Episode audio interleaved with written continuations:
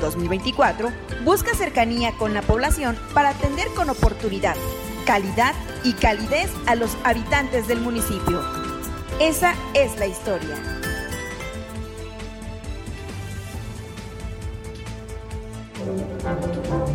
Objetivo AM se transmite a través del 1370 AM, la más peligrosa.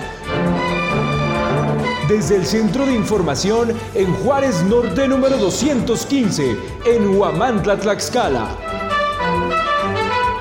Bueno, pues vamos a iniciar con las noticias. Fíjese que policías de investigación aprendieron a Nayeli y Jesús por el delito de homicidio calificado y bueno, pues ellos fueron señalados como los responsables de provocar la muerte de su propio hijo el pasado 26 de octubre en el municipio de Xalostok.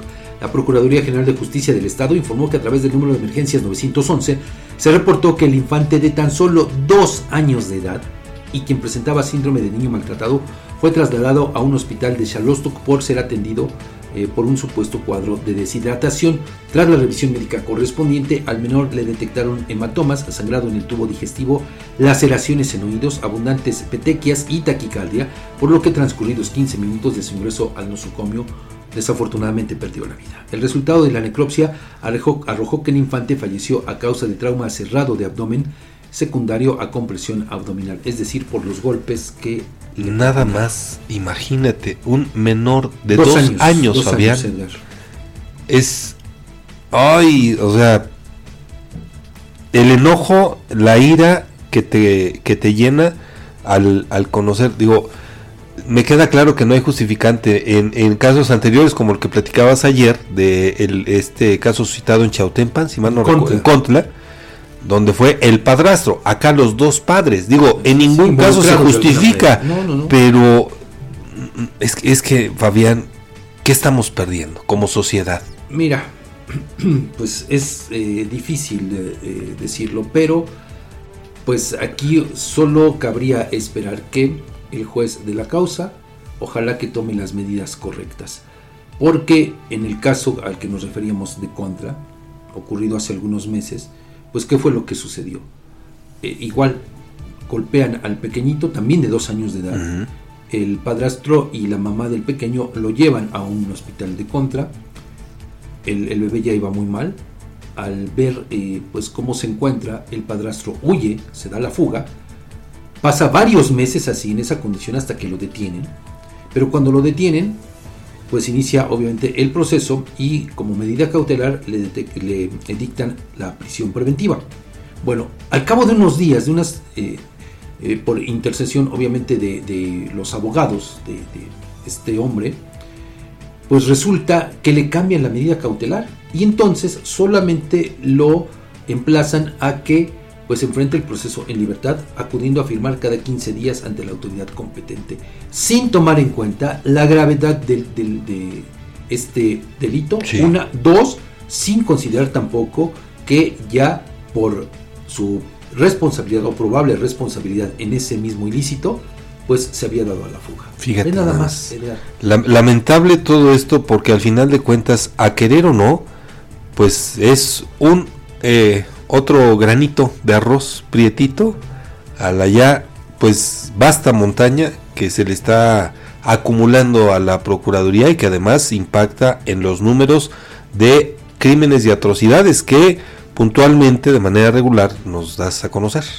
Pues sí, bueno, pues ahí tiene usted eh, este otro eh, caso.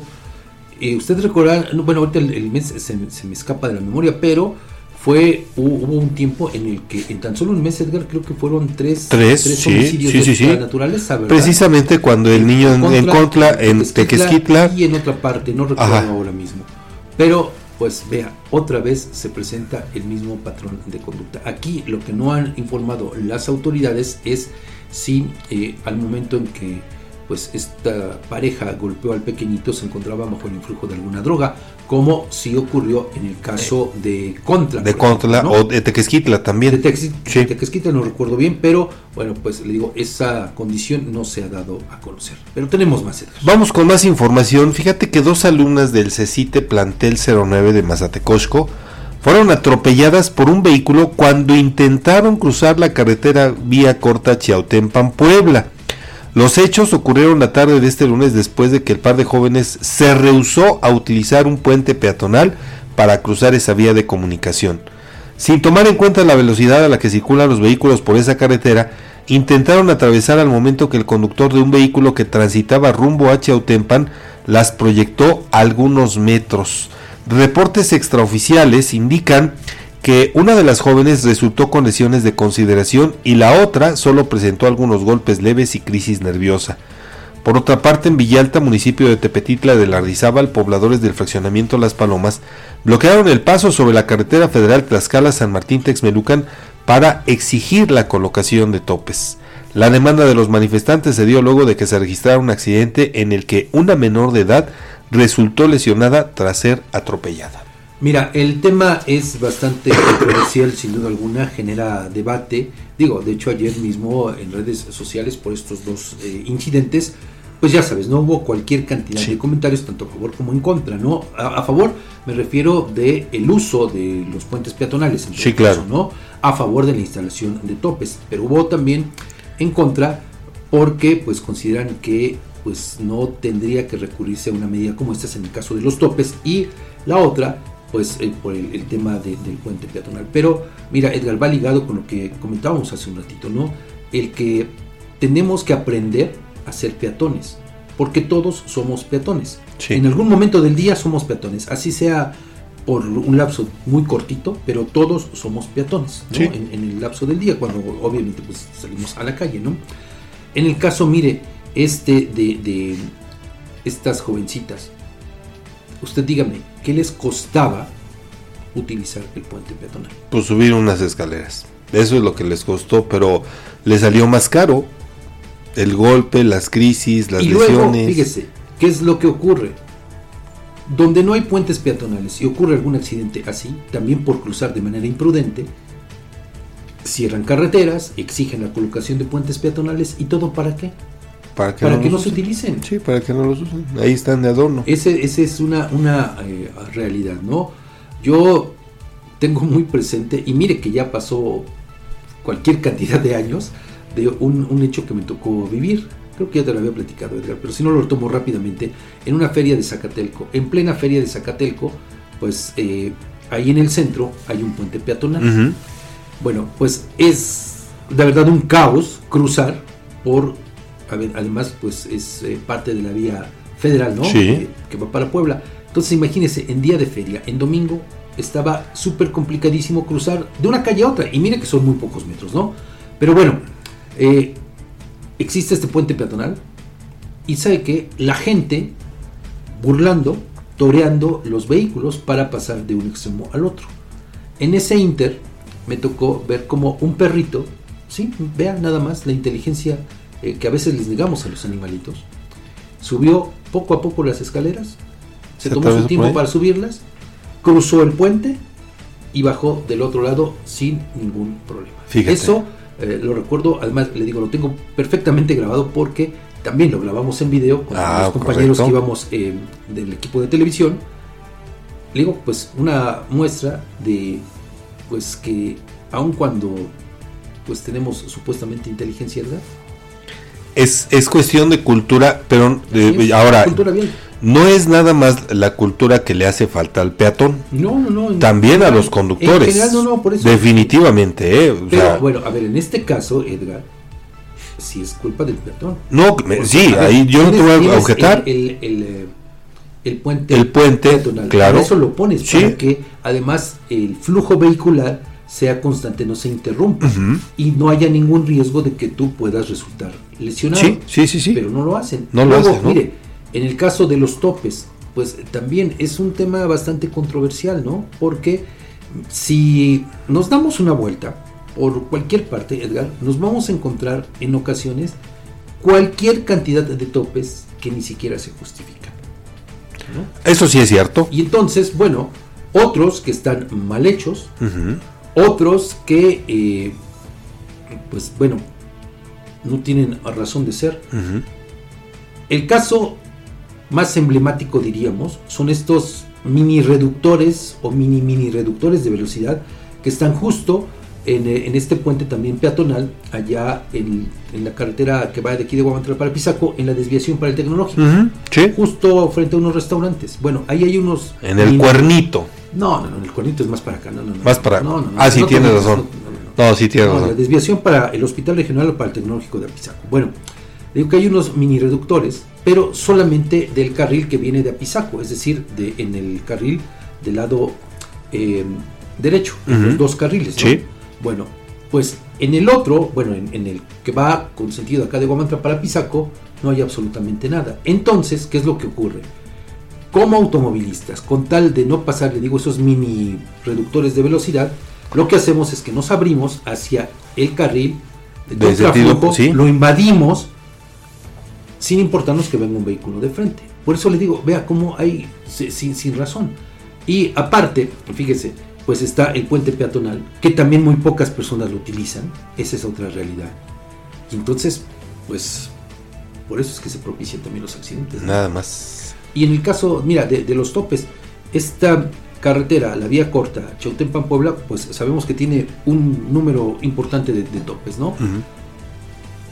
Quizá a eso se debió que, eh, pues, eh, estas jovencitas no resultaran tan afectadas, Edgar porque pues no, no puedes eh, tomar una velocidad tan... Sí, tan fuerte. Exactamente. Entonces, bueno, pero pues le digo, un asunto... Y al final de cuentas, ¿quién se resulta responsable de este accidente? El automovilista. Como siempre. Desafortunadamente y todo por la necedad, no se le puede llamar de otra manera desde mi perspectiva, de dos jovencitas que dijeron, pues mejor nos atravesamos a la, a la brava, pues sí, no utilizamos el puente. Somos de hule. Bueno, pues rápido eh, vamos a esta información también. Fíjese que el impacto del, del huracán Otis en Guerrero hundió el yate de recreo Acarrey, un hecho que dejó por lo menos 20 personas fallecidas, de acuerdo con informes extraoficiales. Entre las víctimas se encontraba el piloto naval José Andrés Soberano Millano, egresado de la Escuela Náutica Mercante de Veracruz, quien tenía 27 años de edad y era originario de Puebla. De acuerdo con algunas versiones extraoficiales, el día que el huracán azotó Guerrero, este hombre tenía apenas dos días de formar parte de la tripulación del Acarrey, uno de los yates turísticos de Acapulco que llevan a conocer la bahía de Santa Lucía. Su ficha de búsqueda pues contenía obviamente los datos pues de este joven pero pues le digo ya a fin de cuentas fue eh, localizado pero sin vida. Y pues también lo que ha trascendido es que sus familiares pues eh, tuvieron algunas complicaciones para que les fuera entregado el cuerpo. Ya fue entregado ya incluso fue sepultado también porque tengo entendido pero sí se está complicando también esta parte la identificación de cuerpos ahora mismo allá en Guerrero. La, la, crisis en, en Acapulco Sigue creciendo, sigue creciendo, ¿no? Bueno, vamos a la pausa, regresamos con más.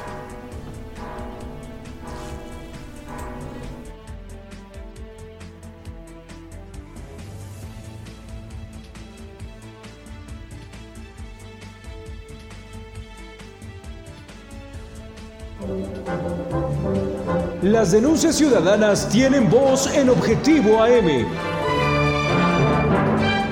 Envía tus mensajes de voz al WhatsApp 247-132-5496.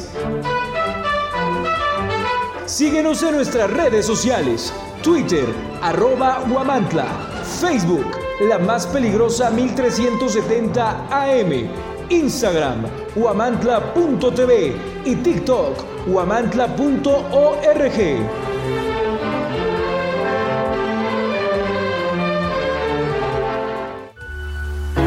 El compromiso no es una palabra, es un acto y Coapiaxla es el ejemplo de ello.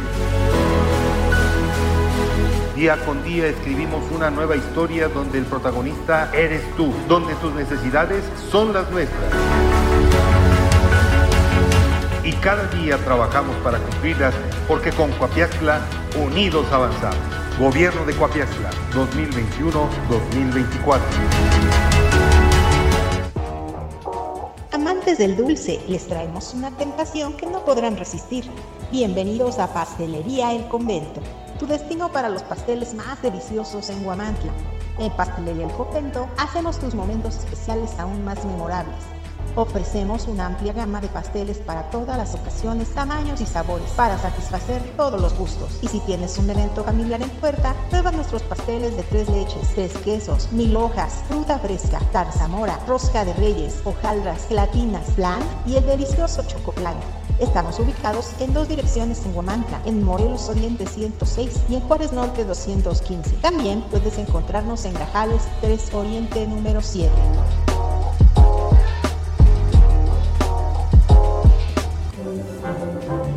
Objetivo AM se transmite a través del 1370 AM, la más peligrosa desde el Centro de Información en Juárez Norte número 215, en Huamantla, Tlaxcala.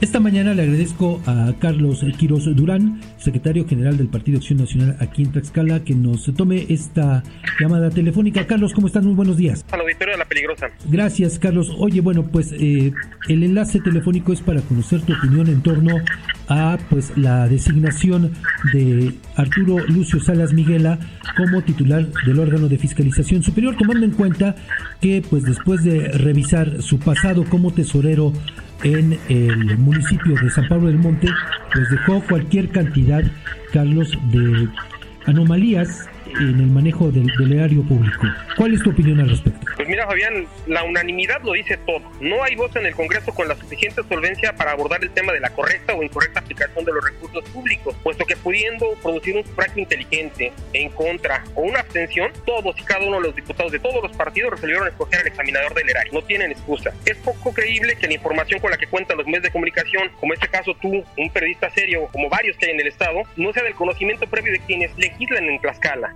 como sino del Vaticano, exoneraron por sus faltas de observaciones por malos manejos a quien tendrá en este momento las llaves de San Pedro, ¿no? Para salvar a los funcionarios del Poder Ejecutivo, a los presidentes municipales y tesoreros, a los integrantes del Poder Judicial y a los titulares de los órganos autónomos del Estado de Tlaxcala. En fin, la hipotenusa que se vive en Tlaxcala todos los días se refleja una vez más en el Congreso del Estado. Y sobre todo, Carlos, pues con esta eh, situación, porque nada más y nada menos, este personaje, Arturo Lucio Salas Miguela, pues se va a encargar durante los próximos años de vigilar el gasto de fiscalizar el gasto de más de 106 entes, entre ellos los eh, poderes, los ayuntamientos y los organismos autónomos de la entidad.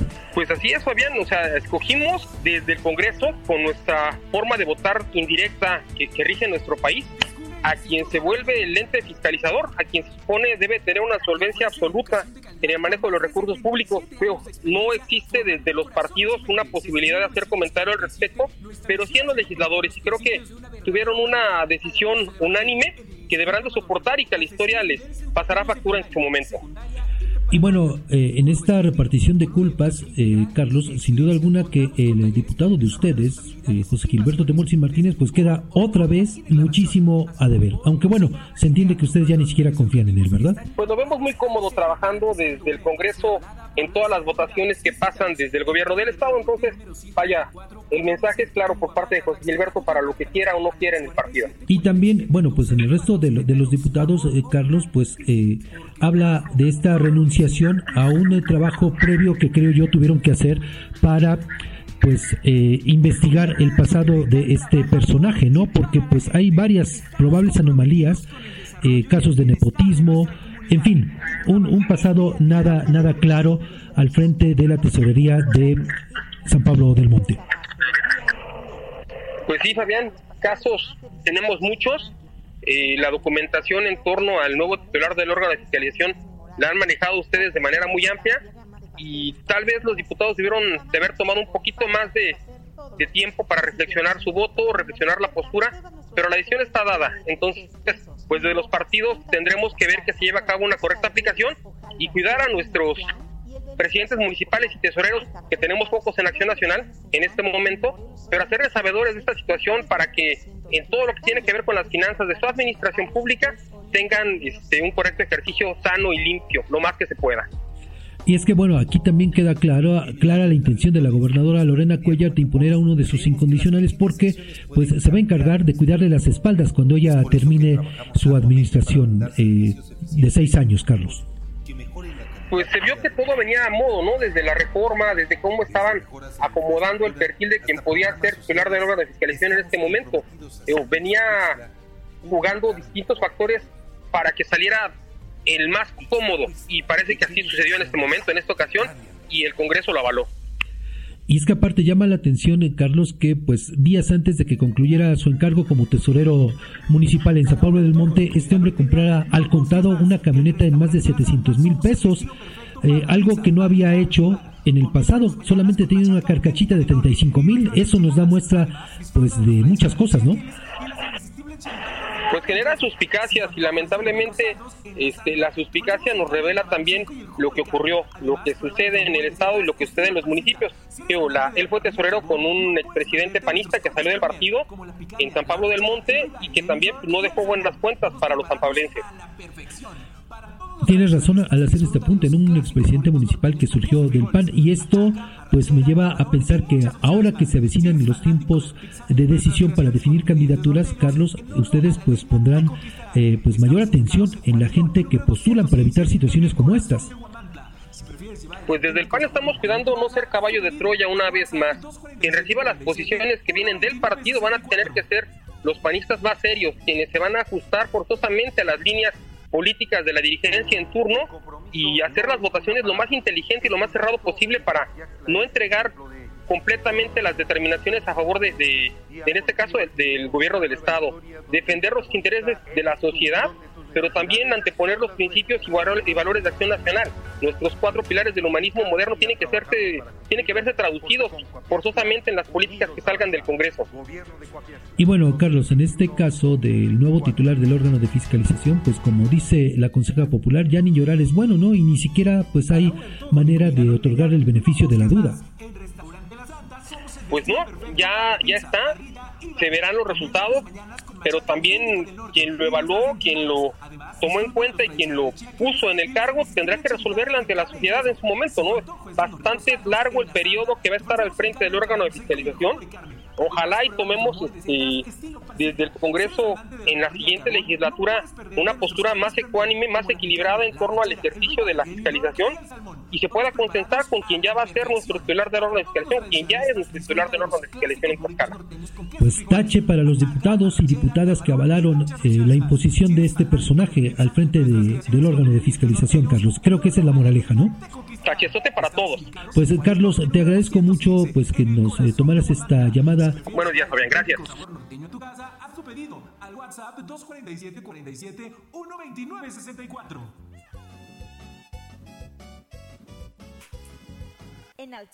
Bueno, pues ahí tiene usted eh, pues las palabras del secretario general del Partido Acción Nacional aquí en Tlaxcala.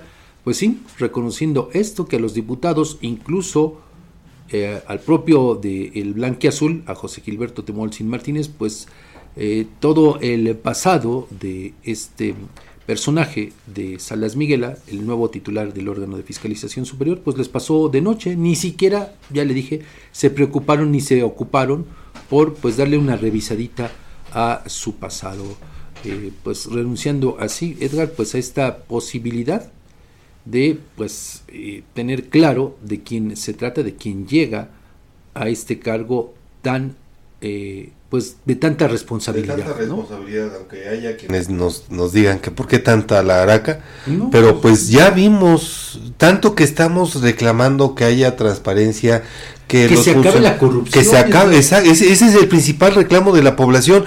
Bueno, pues ¿cómo se va a acabar la corrupción? A través de la actuación de, de cuerpos como el órgano de fiscalización, que esté integrado por gente proba, por gente eh, que, que no, así intachable en todos los sentidos, ¿no? Digo, me queda claro que todos como seres humanos tenemos ahí algún pecadillo, pero creo que tendría que ser los menos. No como lo referías ayer, un pagar al contado un coche. ¿Quién paga de contado? 11 mil pesos después de que no tenías más que una carcachita que te costó años antes 35 mil pesos que no has eh, hecho un patrimonio durante los años que fungiste como tesorero, o sea, extrañamente, ¿no? O sea, no tienes ninguna propiedad a tu nombre, ¿no? Ni, ni una casa, o sea, nada, de acuerdo con la declaración patrimonial que presentó. Así es. Y de repente, antes de dejar el cargo de tesorero, de la noche a la mañana sacas 711 mil pesos contantes ¿no? y sonantes. y sonantes para pagar un vehículo, así, al contado. O sea, ni siquiera fue transferencia bancaria, ni mucho menos, no, no, al contado. Es decir, como se suele eh, pues referir, ¿no? Billete tras billete, ¿no? 711 pues mil pesos que fue a pagar a una agencia. Y le digo, pues llama la atención y sobre todo también tomando en cuenta, pues que fíjese, se despachó con la cuchara grande, con una autoliquidación Además, de más de 100 mil pesos antes de dejar el cargo de tesorero. Y que no fueron una o dos las observaciones que recibió por parte del órgano de fiscalización, ¿no? O sea, entonces ese es el punto que se cuestiona. Así es. Digo, tendrá que él evidenciar, claro, digo, eh, eh, eh, me queda claro que en este término de presunción de inocencia. Pero, a ver, aquí que vas a justificar, una, dos, si sobre todo en su momento pues no hubo la consecuencia legal que tenía que haber. ¿Y por qué no lo hubo? Por este, ¿cómo diríamos?, entramado sospechosista de los diputados, de los de ayer y de los de ahora, para, le digo, pues tratar de eh, imponer ciertas reglas para la aprobación de las cuentas públicas. La verdad es que yo no entiendo, ¿no? Eh, es como, por ejemplo, para hacerlo más gráfico, más entendible, rápido. Es como en la escuela. A ver, vas y te dice el maestro, y tú como maestro lo sabes, ¿no? A ver, eh, la teoría, ¿cuánto implica de la calificación total? ¿50%? Bueno, eh, ya, ya disminuyó actualmente generalmente el 30%. No, por eso, a ver, dime rápido. 30%. 30%. 30%. ¿Tareas? Otro 30%. ¿Asistencia? No, la asistencia no se recomienda. Ahora ya se 10%. Está, ya se está tomando en cuenta. 10%. Ya llevamos el 60%. ¿El otro 40% cómo lo calificas? Eh, eh, proyectos o trabajos en clase. Ahí tiene usted. Algo así es lo que hacen los diputados para calificar las cuentas públicas. O sea, es decir, soslayan el hecho de que haya malos manejos de saseo financiero en el manejo, obviamente. Y que conste que lo ha habido, se ha evidenciado. Eso, o eso voy, Edgar, con este entramado tan raro, por eso ejemplifico con el tema de las calificaciones, ¿no? para que lo podamos entender. Así hacen los, los diputados. A ver, eh, hay plazos para la entrega de la cuenta pública, de los estados financieros. Bueno, eso te cuenta, ahorita no tengo el porcentaje, pero bueno, vamos a decir algo, 40%, ¿no? eh, que tuviste otro, otra palomita, otro porcentaje. Y realmente lo que importa, es decir, el posible daño patrimonial, que es lo que tendría que prevalecer y tomarse en cuenta para sancionar a las autoridades respectivas, eso lo minimizan, lo dejan así al... Así sean mil pesos, ¿eh? Así, no, por eso te digo. Sí. Bueno, por eso es que usted seguramente eh, recuerda que en la calificación de las cuentas públicas del ejercicio 2022, aquí le dimos a conocer cualquier cantidad de anomalías y que no se mide con el mismo rasero, porque eh, presidentes municipales que incurrieron en malos manejos, no estoy diciendo que se hayan robado el dinero, no, que incurrieron en malos manejos, ¿no? Sí. Les aprueban la cuenta pública algunos que tienen más eh, señalamientos que otros. Es el caso de aquí de Guamantla. Usted recordará cómo, pues, eh, sí fue una cantidad importante de malos manejos, pero la cuenta pública pasó sin, sin, problemas. Sí, es cierto. comparado con otros ayuntamientos, pues tendría que verse también reprobado y, en consecuencia, presentarse las denuncias penales correspondientes. Ese es el meollo del asunto de la importancia de quien va a asumir el próximo jueves esta alta responsabilidad. Pero bueno, pues digo, pues así eh, las cosas, pues va a llegar, es como, pues si, si pone, eh, si pusiéramos algún homicida al frente de la Procuraduría. Tiene razón. Así, de, así de sencillo. así de sencillo, así de fácil. Vamos a la pausa, regresamos con el comentario de Edgardo Cabrera aquí en Objetivo M.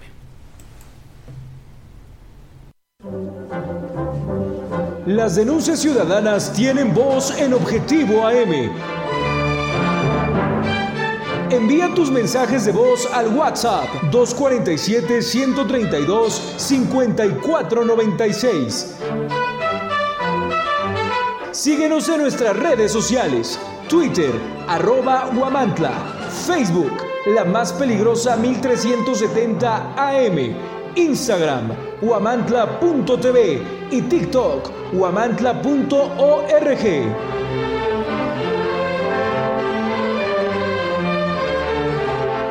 En el Ayuntamiento de Iztacuixtla de Mariano Matamoros creemos que las pequeñas acciones pueden cambiar la historia. Es por eso que trabajamos arduamente para brindar servicios eficientes y efectivos que mejoren la calidad de vida de nuestros habitantes.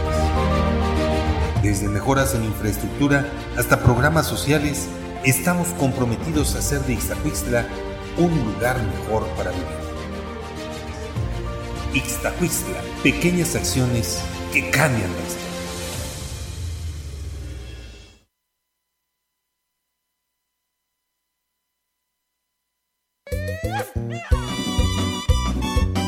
Antojo de comida norteña, no busques más. En Restaurante La Santa somos el destino perfecto para la pizza, parrilla y bar. Comienza tus mañanas con machaca auténtica del norte y nuestras enchiladas. Además, disfruta de los tradicionales chiaquiles y las irresistibles chimichangas de carne y queso.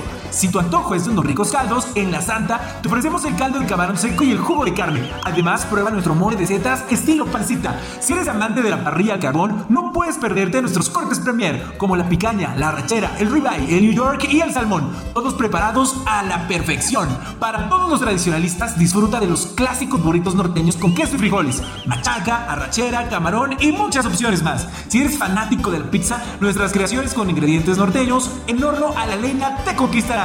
Estamos ubicados en Juárez Norte, número 215, en el corazón de Huamantla. Si prefieres llevar el auténtico sabor norteño a tu casa, haz tu pedido al WhatsApp 247 47 129 64.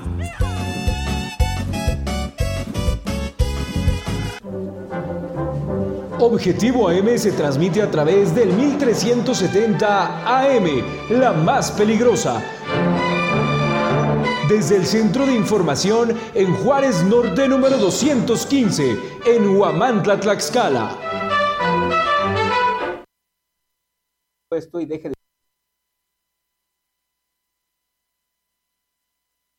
A dos años con dos meses, la triste historia y su brillante secretario de gobierno lograron la penosa cifra de 200 manifestaciones y protestas. Es la herencia maldita que dejará Sergio cuando entregue el puesto y deje de utilizarlo para promover sus ambiciones políticas. La mandamás se lo buscó. Decidió mantener a un personaje que desde el día uno se destacó por no resolver el malestar social, olvidarse de la política interna y olvidarse también de la palabra como método para alcanzar acuerdos como lo establecen las teorías políticas. La primera protesta de este gobierno fue la de Chicotzinco, cuyo conflicto postelectoral nunca se resolvió ni se resolverá. Restan 10 meses para el cambio de estafeta en la presidencia municipal y eso solo avivará el conflicto. De aquel lugar, no olvidemos el desinterés de Sergio y su chambonería para acudir hasta el lugar de los hechos cuantas veces fueran necesarias para hablar con todas las partes y generar una solución. No lo hizo.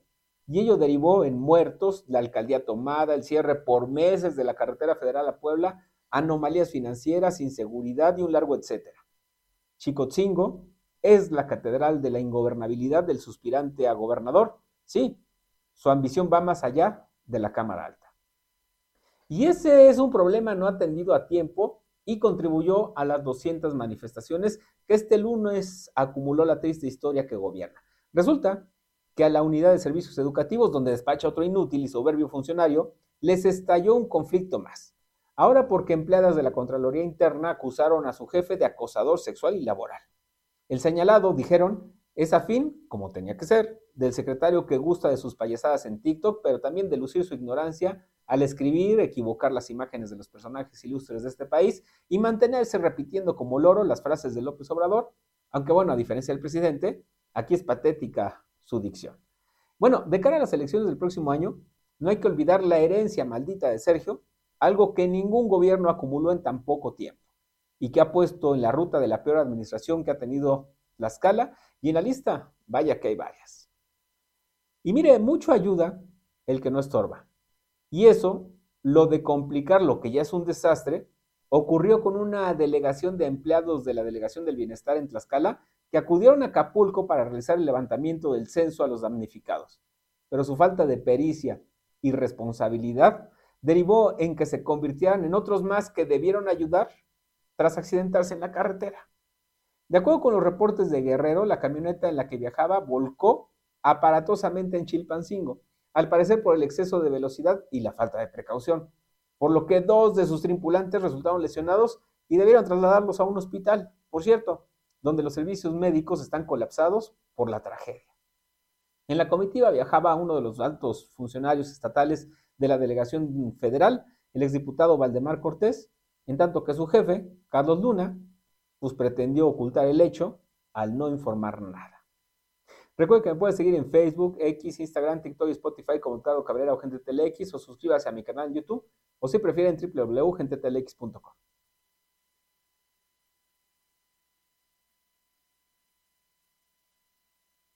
Como hemos visto en los últimos días, Acapulco quedó devastado, prácticamente destruido por el paso del huracán Otis.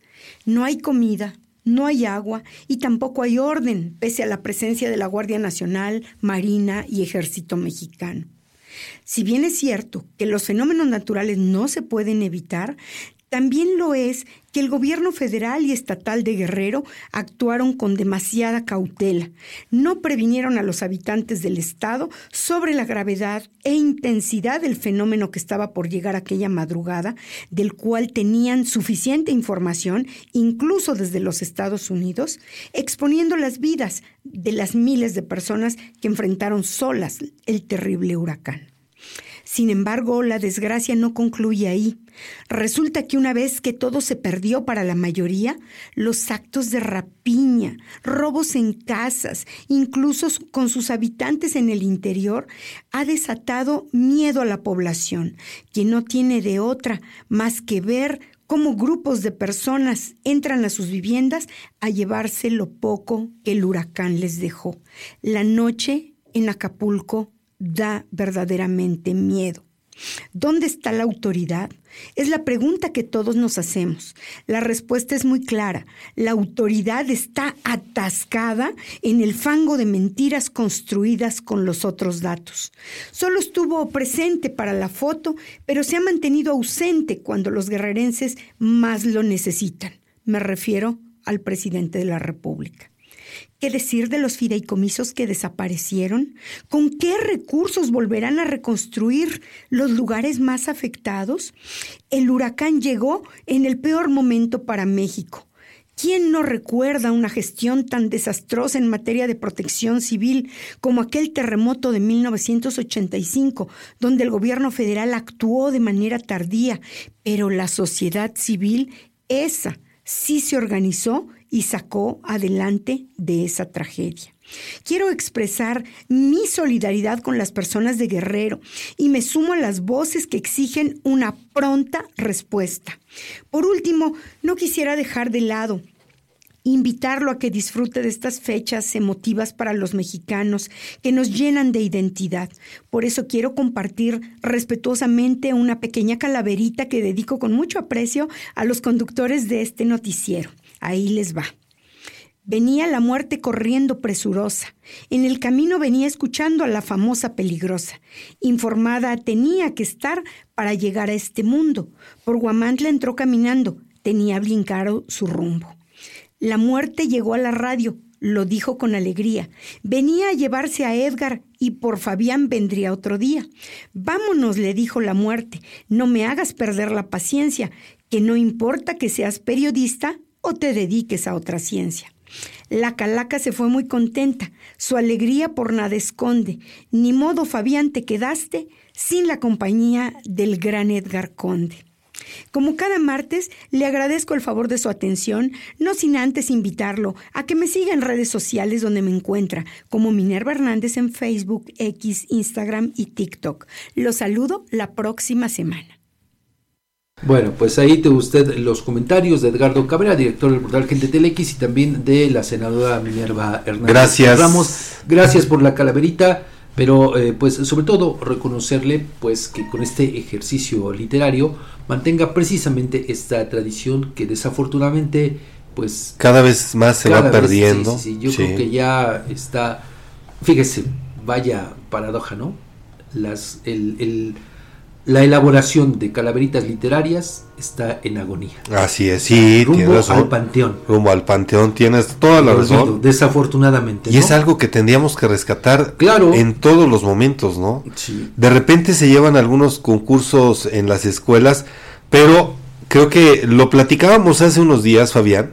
El gran problema es que no nos adecuamos a las normas básicas de la elaboración de estas figuras y bueno, pues a veces las queremos hacer sin ton ni son, pero sí, sí tiene su chiste. No, claro que tiene y, su chiste. Y, tiene su, su, ciencia, ¿no? Porque además se tiene hay que, tener gracia, hay que eh, saber hacer las rimas. Así es. Hay que tratar de respetar en la la métrica de lo posible la, métrica, exactamente son octosílabos, ¿no? Sí. Cuesta trabajo muchísimo pero pues ojalá que lo, podamos... Es que ahí está el, arte de aprender a manejar el idioma, Fabián. Exacto. ¿No? el hecho de que tú te ciñas, que bueno, eh, no necesariamente son octosílabos, generalmente sí, pero lo puedes hacer de, eh, de nueve, de nueve sílabas, hasta diez o incluso siete, pero lo recomendable es de ocho, sí. De ocho sílabas. Ocho sílabas. Mantenerla esta misma métrica en los en, todo, en todos los versos. Todos los versos, Así que son normalmente cuatro, más o menos, ¿no? Eh, una calaverita. Más o menos, hasta seis. De preferencia cuatro, ¿no? Sí, eh, claro. Pero eso también habla de eh, pues una gran capacidad de síntesis para tratar de reflejar lo que queremos reflejar. Así es. Vamos a la pausa, regresamos.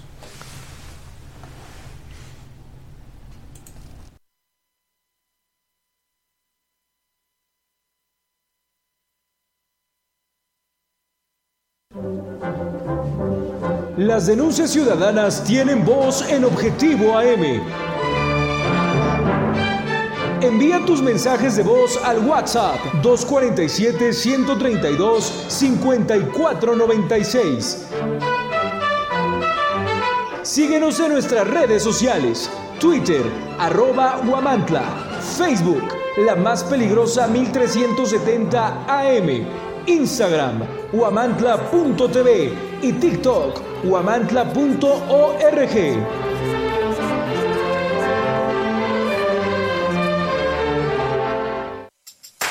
En Macropay Huamantla te consentimos con un fabuloso regalo. Escucha esto, te regalamos un cupón de 600 pesos de descuento en el enganche de tu nuevo celular a crédito. Y eso no es todo. Para mantener tu dispositivo seguro te ofrecemos fundas al 2x1. Sí, 2 por el precio de uno. Además, si estás buscando un smartwatch, te tenemos cubierto con un increíble 40% de descuento.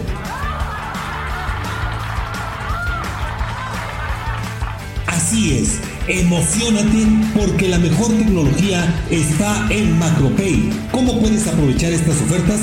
Muy fácil. Solo contáctanos al 221-344-5645. Estamos ubicados a un costado de Chedragui y recuerda traer tu INE y correo. Macropay Guamantla, tu destino para la mejor tecnología. Encuéntranos en Allende Norte 603. Macropay Guamantla, la peligrosa.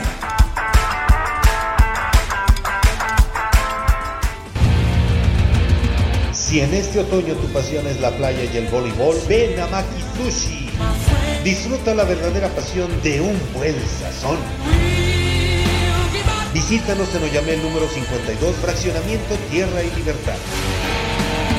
En Maki Sushi, tu paladar será el ganador. Recuerda que Maki Sushi no tiene sucursales. Para tu comodidad puedes hacer pedidos a domicilio y recoger en el local. También puedes hacer reservaciones y solo llegar a. Pedidos al 2226 650391.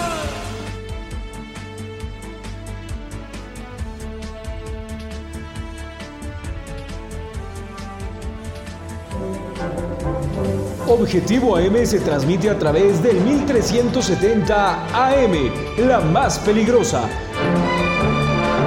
desde el Centro de Información en Juárez Norte número 215, en Huamantla, Tlaxcala. Ciudadanos consideran que el Mundial del Voleibol de Playa 2023 no tuvo un impacto positivo aquí en Huamantla. Un total de seis lesionados deja choque de unidad de transporte público en Tetla. En medio del debilitamiento de instituciones persisten agresiones contra defensores de derechos humanos y periodistas, alerta espacio OSC. Localiza Fiscalía de Puebla dos víctimas de secuestro virtual en Atlisco. Vinculan a proceso a un hombre por el secuestro de una joven en Izúcar. Detienen al Golum involucrado en al menos 50 atracos a tiendas de conveniencia en Puebla. Amozoc, San Pedro y San Andrés Cholula y también Chicotepec son los municipios que rebasan su propia media de inseguridad. Le agradezco que siga con nosotros en esta siguiente hora de noticias aquí en Objetivo AM, Edgar Conde. Vamos con más información. Les vamos a presentar en, eh, a continuación un video, Fabián, en el que con pretexto de las necesidades derivadas por la crisis que se vive en el puerto de Acapulco, Acapulco, perdón, una turba destrozó y saqueó el contenido de cajeros automáticos en una sucursal bancaria allá en Acapulco, Fabián. Vamos a, ver las imágenes. Y bueno, pues la verdad es que... ¿Qué imagen te da? Pues mira, eh, también es un asunto de mucha controversia porque eh, pues ahora mismo la Asociación Nacional de eh, Tiendas de Autoservicio, la ANTAD, pues han precisamente exigido a la autoridad correspondiente vigilancia en los supermercados porque pues se están presentando los saqueos. Desde el punto de vista de la ANTAD, no el hecho de esta tragedia que se está viviendo en Guerrero no justifica los atracos. Si aplicamos esa lógica desde el punto de vista de la ANTAD, tendría que ocurrir lo mismo con los bancos. Pero a ver, desafortunadamente aquí qué es lo que está ocurriendo, Edgar. Eh, pues que esta tragedia está ha rebasado a las autoridades. Sin duda. Y también en descargo del presidente López, habría que decir, Edgar, que ningún gobierno de ninguna parte del mundo podría eh, haber hecho lo suficiente para prevenir una tragedia de esta magnitud. Ninguno. Porque contra la naturaleza no se puede. Eso sí. y más con la fuerza con la que llegó, ¿no? No se puede. Imagínense, 270 kilómetros el, viento, las rachas de viento. O sea, es. Sí, no, no. Es como si viéramos correr a Chico Pérez esa. esa más, sí, imagínate. Más o menos, ¿eh? para que nos demos una idea. Imagínense nada más. Fíjate que a propósito de eso que tú dices de Checo Pérez, circuló hace poco un video de un niño que estaba tomando. digo, obviamente en las gradas, pero en la orilla estaba tomando un video en eh, una carrera de autos Fórmula 1 y al paso de los vehículos el viento que, generaba lo movían. Pues Imagínate. Y eso que es el viento que genera el movimiento de los vehículos. Así Imagínense aquí, eh, pues el viento corriendo de manera así libre allá en la costa a esa velocidad. Aunado con agua. Obvio, obvio, claro, obvio que tendría que darse pues toda esta tragedia. Sí, claro. Pero es que le digo, si es entrar ahí en un terreno bastante espinoso porque pues también se entiende la situación que ahora mismo está pasando, dicen, de acuerdo con algunos datos que se han manejado, que son más de un millón de personas las que están ahora pasando por esta tragedia. Imagínense nada más la cantidad de gente. Y se está dando, es que muy poca ayuda. Si no es que nula, muy poca, sí, exactamente. Pero de cualquier manera, mira, yo veía imágenes, Edgar, de gente que va por una despensa. Sí, pero una despensa que te dan 6, 7 productos. ¿Y, para, cuánto, te alcanza esa despensa? Pues en el mejor de los casos. Para una comida. Quizá. Si acaso para un día. Si acaso para un día. Sí. ¿No? Pero, pues imagínese atender las necesidades de tanta gente. Digo, pues son. Que además no hay gas, no hay, agua, no hay luz. O sea, se complica. Ha, ha, habido algunos reportes referentes a que se han repartido 50 mil litros de agua. Sí, pero si se toma en cuenta la cantidad de personas. Nada más del municipio de Acapulco. Imagínese pues todo lo que se necesita. Sí, claro, sin duda. Yo veía algunas imágenes de gente que pues está solamente cocinando arroz eh, y no arroz, eh, no lo dejan secar, como conocemos tradicionalmente el arroz, ¿no? Arroz, digamos que ¿cómo puede, podría llamarse? Sopa de arroz, nos dice aquí este Azael. Pues sí, no hay de otra. Agua con el arroz, con, con alguna, eh, ¿cómo se llama estas barritas? De, Mm, eh, con- consomé, consomé. consomé en, en, en- Ajá, en, cu- en cubo. en cubo y párale. O sea, no hay de otra, ni jitomate, nada, nada, porque además no hay electricidad, no Sí. hay que moler. Entonces, así, eso es lo que está comiendo la gente en muchas partes. Y fíjate que yo Entonces- había visto que incluso los pollos en 600 pesos. Sí, O un sea, garrafón carísimo. de agua, 200 pesos. Sí, sí, cuando estaban en 15 pesos. La gasolina, bueno, está por el, también por las nubes. Entonces, bueno, le digo, sí es una situación bastante complicada. Eh, en el caso de los cajeros, uy, pues qué decir, Edgar. No, digo, ¿Qué decir? con, esto es- que es- es- la- las necesidades es al final de cuentas llevan a, a que la gente, a querer o no, pues cometa este Es tipo de actos. Sí, muy, tienes razón, muy complicado. complicado, sumamente preocupante.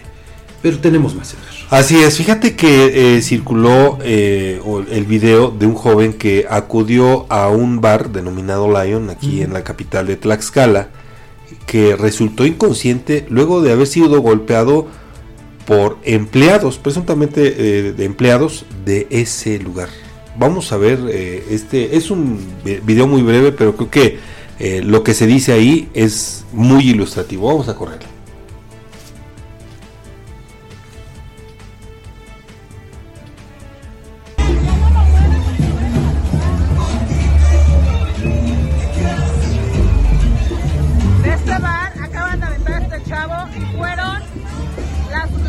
Mismos de seguridad del bar Lion. El muchacho está muy mal. No sabemos quién, lo- quién, quién sea familiar de este muchacho, por lo que hay que, hay que hacer una denuncia civil y que se sepa la clase de gente indolente que existe en este tipo, en este bar, que son los meseros y los trabajadores de aquí. Bueno, pues eh, las imágenes creo que hablan por sí mismas, ¿no? Sin duda. Aquí, Edgar, quizá lo que habría que señalar pues, es que, a ver, si ya existen estos antecedentes en estos lugares, pues muy sencillo, ya no vayan. Ya no vayan. Sí, sin duda. Ya digo, ese es el mejor eh, castigo ante la impunidad que existe por parte de la autoridad. Porque además, digo, creo que no son tocados ni con el pétalo de una rosa. No, ¿no? Entonces, por eso, pues a ver, si, si tanta indignación, indignación causan estos hechos, Edgar, pues la, la respuesta la tenemos nosotros en las manos. Como consumidores tienes toda la razón porque Ya, que no vayan. Ya. Y a ver entonces de qué viven estas Sí, personas. claro. Digo, no es hacerles mala, eh, una mala campaña, no, porque solitos se lo están ganando. Claro. Pero, eh, le digo, el caso más emblemático es el de este lugar conocido como La Roca, allá también en, en Tlaxcala. A lo largo de este año, la gente de seguridad de ese antro, pues ha estado envuelta en cualquier cantidad de escándalos. Uso de armas blancas, golpizas, uso de armas de fuego. ¿Qué pasa? Los clausuran dos, tres días, cuatro, una semana, vuelven a la actividad. ¿Y sabes qué? Repletos, Edgar. Pues sí. Entonces, y luego vienen las quejas. Es que la autoridad no hace nada. Repito, muy sencillo, ya no vayan ahí. Digo, entendemos, Edgar, que el, el- el hecho de salir a divertirte, pues no te garantiza que en ninguna parte estés seguro. Ah, claro, ¿no? sí. O sea, hay riesgos, o sea, Sí. los riesgos son inherentes, ¿no? Pero, pues repito, aquí se aplica esto de, de que ahora traen de los jóvenes. Si ya saben cómo son, pues para qué van. Claro. Sin duda. Digo, ojalá, ojalá que haya atención por parte de las autoridades a este caso. ¿Tú crees que va a haber, Edgar? Eh, Es un deseo sano que yo tengo, ¿no? Es que tú formas parte del club de los optimistas, Edgar, perdón, y de los muy optimistas. Pero, bueno, no- nos hacen aquí la observación este, desde producción que se ve ahí, se alcanza a apreciar un policía, Un poli- aparentemente, y que no hace nada. Bueno, Pues sí. ¿qué se puede esperar? Sobre todo, a ver, Edgar, porque en este caso tendría que presentarse la denuncia. Así ¿no? es. Una Sí, debe, debe estar la denuncia. Y si no hay denuncia, pues ¿qué se puede hacer también? Tienes Pero, razón. Repito, la, la mejor, eh, el- la mejor sanción Y la mejor eh, medida de prevención, pues esa, es esa. Ya con estos antecedentes, tú dime si te sentirías... No, sin duda, no, yo, o sea... Digo, y sobre todo, a ver, habiendo tantas opciones... Porque, porque además en muchos casos abusan. No, claro. ¿No? Digo, de repente ya te ven con algunas copitas o bajo los efectos, influjos del alcohol, pues entonces abusan cobrándote más o cobrándote más caro y ahí es donde se, se viene todo este tipo de situaciones. Pues por eso yo te digo, a ver, pues si hay este, este antecedente. Sí, exactamente, los policías no hacen nada, pero eh, exacto, ahí están, se ven por lo menos, no, son más, este, Asael, son de la policía estatal, uno que está de espaldas, otro que está de frente de lentes y atrás, no sé si alcanzas a apreciar, es una mujer policía. Hasta atrás, en la parte de atrás, junto a este joven de camisa negra. Son tres policías entonces. Los que aparecen, los que en, aparecen en este video, exactamente. Y, bueno, gracias, gracias por, por, habernos congelado la imagen, este, Asael, porque nos permite apreciar esto. Fíjate. Pero, pues, no hacen absolutamente nada. Fíjese. Eso y nada es lo mismo. Tienes razón. Por eso sí, insisto, Edgar. Sí, sí, sí. Pues entonces, ¿cuál es el mejor castigo?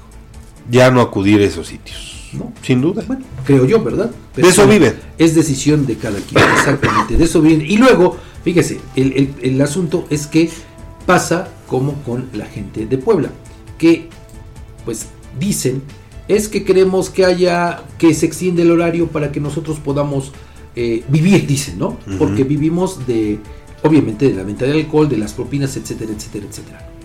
¿Así bajo esas circunstancias? No, así mejor.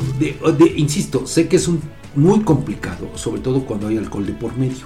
Sí. ¿No? Porque obviamente pues, ya la gente pierde, ¿no? Pero, ¿sabes qué evidencia esto, Fabián? Que además, el famoso decreto.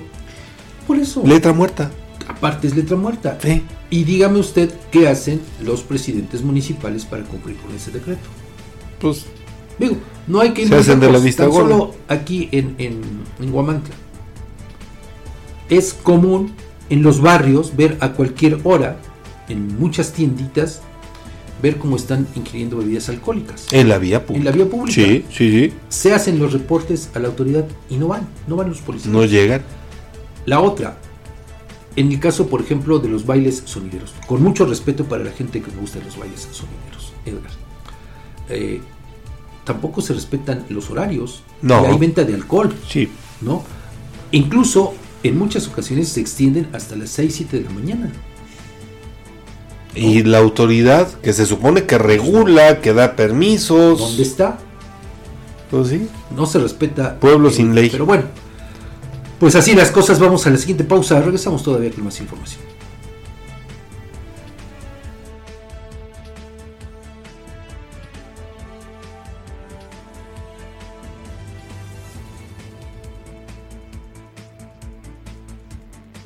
Las denuncias ciudadanas tienen voz en Objetivo AM.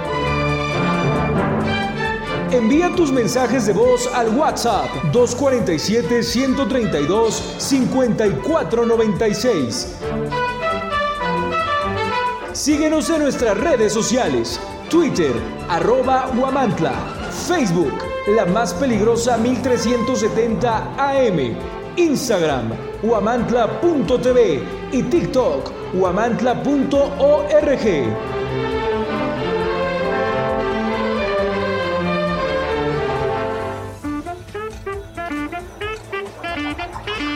En Tortas Gavis Oficial nos destacamos por nuestra dedicación a la higiene y la autenticidad en cada torta que preparamos. Hemos mantenido nuestra fama durante más de una década gracias a nuestros ingredientes originales. Además, ahora ofrecemos servicio a domicilio de 11 a.m. a 8 p.m. ¿Por qué no nos llamas a los 47 47 26501 y disfrutas de nuestras delicias en la comodidad de tu hogar? Somos los pioneros en traerte el sabor auténtico que tanto amas. invitamos a visitarnos en cualquiera de nuestras tres ubicaciones. Matamoros Poniente 102, Zaragoza Oriente 101, Boulevard Comango, entrada a San Carlos. El gobierno de Yauquemecan trabaja por y para la gente. Estamos comprometidos con el desarrollo y el bienestar de nuestra comunidad y trabajamos día a día para lograrlo. Yauquemecan, un municipio que fluye. Objetivo AM se transmite a través del 1370 AM, la más peligrosa. Desde el Centro de Información en Juárez Norte número 215, en Huamantla, Tlaxcala. Objetivo AM, Edgar, y bueno, pues el Mundial de Voleibol de Playa sigue dando... Sigue dando de qué hablar, así es, Fabián. Resulta que para los habitantes de Huamantla, el Mundial de Voleibol 2023 no tuvo un impacto positivo para el municipio. Esto se descubrió en un muestreo que aplicamos entre pobladores de la cabecera municipal por medio de este servicio informativo. De acuerdo con las, las respuestas aportadas por 96 personas que fueron parte de la muestra, el 39.6% de este universo, que está integrado por 38 entrevistados, dijo estar en desacuerdo con la afirmación en general, el Mundial de Voleibol de Playa 2023 tuvo un impacto positivo en el comercio local de Guamantla. En el lado opuesto, fueron 34 los pobladores, es decir, el 35.4%, quienes dijeron estar de acuerdo con esa afirmación y en el punto neutral se ubicó el 25% de los entrevistados, una cuarta parte. En términos generales, pues no vieron impacto positivo. Ante el cuestionamiento presentado sobre si la autoridad municipal organizó actividades paralelas al Campeonato Mundial de Voleibol de Playa 2023 para enriquecer la experiencia de los asistentes, fue prácticamente el 40% de los encuestados quienes dijeron estar en desacuerdo con esa afirmación. Otras 32 personas, que representan el 33.3%, una tercera parte, se mantuvo en una posición neutral, mientras que el 27.1% aceptó que sí hubo actividades paralelas al campeonato. También se les preguntó a los participantes de este muestreo si consideraban que la autoridad municipal trabajó en conjunto con otras instituciones y organizaciones para potenciar el impacto del Campeonato Mundial de Voleibol de Playa 2023 en este punto, el 39.6% de los entrevistados se mantuvo en una posición neutral. El 31.3% de la muestra optó por estar de acuerdo con el cuestionamiento, perdón, mientras que el 29.3% de los participantes dijo que no coincidía con la afirmación presentada. Pues insisto, sigue dando de qué hablar este tema y bueno, pues ya eh, en diciembre más o menos se prevé que podamos conocer, obviamente, pues ya sabe, ultramaquillados los resultados de este mundial, ¿no? Ya lo vimos eh, con este ejercicio que hicimos también tomando en cuenta las declaraciones de las propias autoridades, los propios organizadores, pues relativos a, por ejemplo, la venta de los boletos, ¿no? 100 mil boletos dicen que estuvieron disponibles, pero pues solamente en 13 países, aun cuando pues vinieron competidores de 39 naciones. Entonces, pues ¿dónde estuvieron los otros 26 eh, países? O sea, ni siquiera en, entre los familiares y las propias federaciones de voleibol de otros países despertó interés.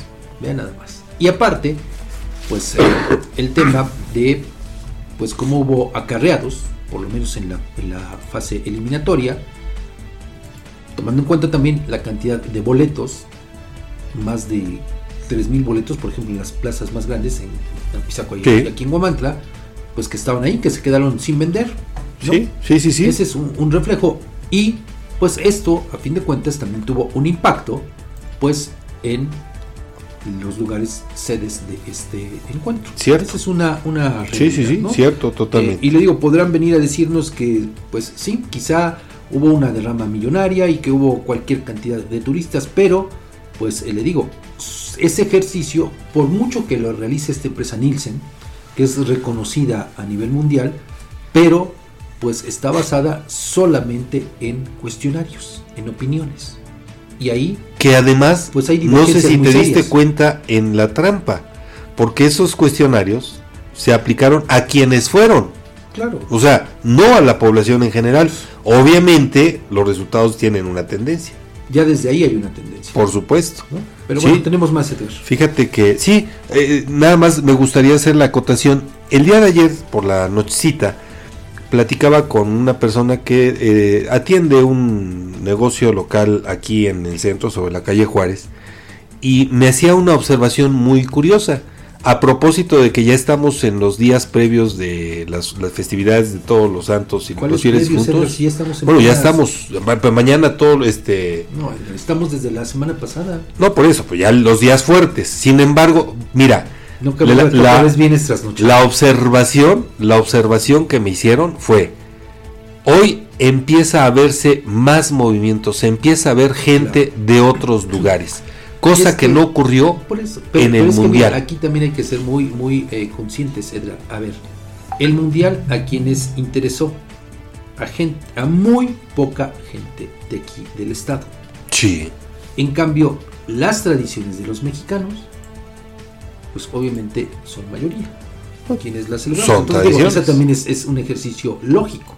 Claro, pero al final de cuentas válido porque ahí se dieron cuenta de que, fíjate, sin tanto alarde, el, movimiento... Es, también la comparación, Edgar, creo que no, no aplica porque, pues, a ver, esta tradición lleva años y queramos o no, lo digo con mucho respeto, todos tenemos algún familiar o algún amigo que ya no está con nosotros, que murió. Y entonces, pues por eso es que aprovechamos estas fechas para recordarles, para honrarlos. Y quieras o no, haces un gasto, por pequeño que sea. En cambio, para el Mundial, pues, sin duda. Bueno, con más información, un total de seis pasajeros con lesiones leves dejó un accidente de tránsito ocurrido el día de ayer en el crucero allá en Mena, ubicado en el municipio de Tetla de la Solidaridad, luego de que una camioneta de transporte público de la empresa Pueblos Unidos del Norte impactó contra un anuncio debido al exceso de velocidad con que conducía el chofer de la unidad. El conductor de la camioneta perdió el control del vehículo, lo que resultó en una colisión con un letrero en la mencionada carretera y a pesar de la aparatosa embestida, pues los seis pasajeros heridos no requirieron traslado a un centro médico. Tras el incidente, los cuerpos de emergencia, policía, paramédicos de Tetla respondieron al llamado, retiraron la camioneta perteneciente a la ruta Cárdenas Díaz Ordaz La Palma y bueno, pues obviamente se llevaron al corralón a esta unidad y se iniciaron las investigaciones correspondientes para deslindar responsabilidades sobre este incidente. Un incidente de transporte público, ¿verdad? Así es, y de nueva cuenta, exceso de velocidad, la falta de precaución, y, ¿qué te digo? Desafortunadamente, una unidad de transporte público involucrada que, bueno, pues ya, ya vemos que es el pan de cada día para quienes utilizan este sistema de transporte. Desafortunadamente. En otros temas, el espacio OSC, conformado por 13 organizaciones nacionales y acompañado por brigadas de paz internacional, externó su preocupación debido a la persistencia aquí en México de agresiones físicas, amenazas, campañas de desprestigio, desplazamiento y desaparición forzada de la que han sido víctimas personas defensoras de derechos humanos y periodistas. A un año de conformado el Grupo de Trabajo para el Fortalecimiento del Mecanismo Federal de Protección para Personas Defensoras de Derechos Humanos y Periodistas, alertó que a ese clima violento se suma la tendencia al debilitamiento de las instituciones encargadas de derechos humanos, el cierre del espacio cívico hacia personas defensoras y organizaciones de la sociedad civil, también la falta de conocimiento técnico y en derechos humanos por varias instancias de gobierno. Eh, durante la más reciente sesión de la Junta de Gobierno de ese mecanismo, celebrada la semana pasada, se presentó en las instalaciones de la Secretaría de Gobernación el informe anual del Grupo de Trabajo para el Fortalecimiento de este mecanismo. Y bueno, fue así que eh, a un año de conformar este grupo de trabajo, se informó que de las 104 recomendaciones y 127 subrecomendaciones incluidas en el diagnóstico, se han priorizado 75 y para 50 se adoptaron las rutas y responsables para su implementación. A la fecha se han cumplido plenamente 14 recomendaciones que corresponden al 19% del total de las consideradas priorizadas. Otras 8 cuentan con avances significativos, mientras 28 están apenas iniciando y 25 están pendientes de iniciar. Y bueno, en este contexto, hablando sobre la protección a periodistas y defensores de derechos humanos, pues eh, ha trascendido que si no hay cambios de última hora, si no hay cambios de última hora, probablemente la próxima semana, probablemente ya se esté presentando la iniciativa para crear la ley en la materia aquí en el Estado. Probablemente, ¿no? Eso es Lo, que, lo que pues ha trascendido. Y eh, bueno, pues eh, también uno de los puntos eh, en esta misma ley es que pues habría recurso para un recurso importante para que funcione pues también esta, esta eh, ley y se pueda atender precisamente pues a los compañeros del gremio, también a los defensores de derechos humanos que pues por alguna otra razón pues son víctimas de la violencia. Ojalá, ojalá que sí. Pues, eso es, eh, es un, eh, un trascendido nada más. Un y, y, ojalá que atienda a las verdaderas necesidades y reclamos. Así es. Tú eh, presentaste de manera personal algunas ideas, algunas propuestas, ¿no? Hemos sido varios compañeros a título personal, otros eh, pues a través de distintas organizaciones. O sea, aquí no se trata de colgarse la medalla absolutamente nadie, como pretendía hacerlo o pretende hacerlo la diputada Alejandra Ramírez.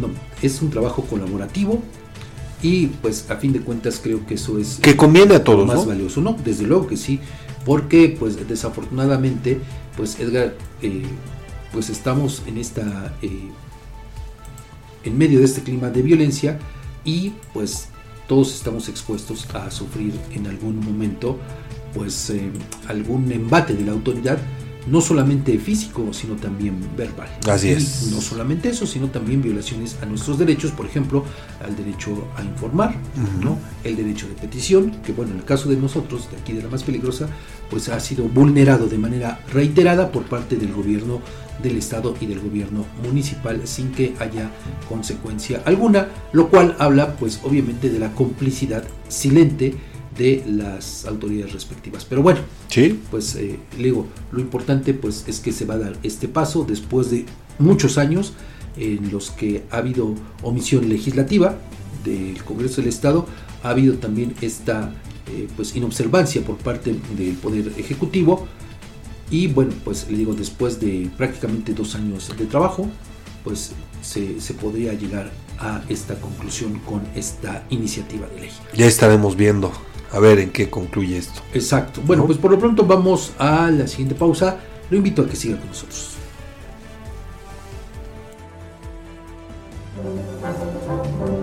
Las denuncias ciudadanas tienen voz en Objetivo AM. Envía tus mensajes de voz al WhatsApp 247-132-5496. Síguenos en nuestras redes sociales, Twitter, arroba Huamantla, Facebook, la más peligrosa 1370 AM, Instagram, huamantla.tv y TikTok, huamantla.org.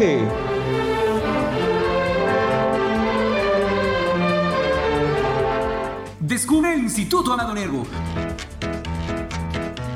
que ofrece educación de calidad con más de 77 años de experiencia formando corazones y mentes. Desde 1947, nuestra misión ha sido promover los principios de una verdadera humanidad a la luz del Evangelio. En el Instituto Amado Nervo ofrecemos niveles educativos de primaria, secundaria y preparatoria en el turno vespertino, con una educación integral y de excelencia. Contamos con talleres para el desarrollo de sus habilidades y pasiones, desde fútbol, oratoria y declamación, hasta voleibol, música y teatro. Nuestros niveles educativos están incorporados a la CEPE, garantizando una educación avalada por las autoridades. Visítanos en calle Guerrero Norte, número 124, Colonia Centro, en Huamantla, Tlaxcala, o contáctanos al 247-47-20472. Labor Omnia Visit, porque el trabajo todo lo vence. Instituto Amado Nervo. En Alzayanca estamos escribiendo una nueva historia.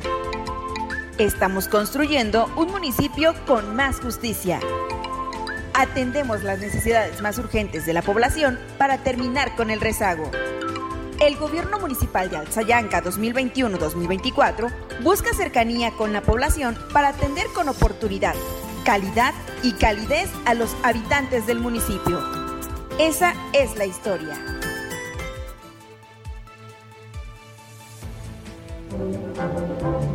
Objetivo AM se transmite a través del 1370 AM, la más peligrosa.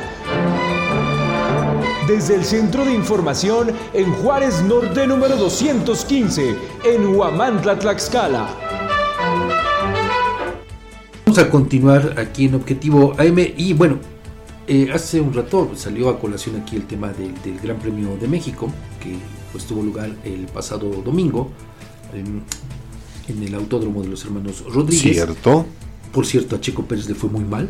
Ahora sí que eh, aplica que una curva fue su perdición, ¿no? Porque en la primera curva, en la primeritita, pues chocó contra, bueno, más bien el auto de Charles Leclerc le pega y lo saca de la lo Saca de la pista. Digo, aquí se aplica aquello que una curva fue la perdición de Checo Pérez.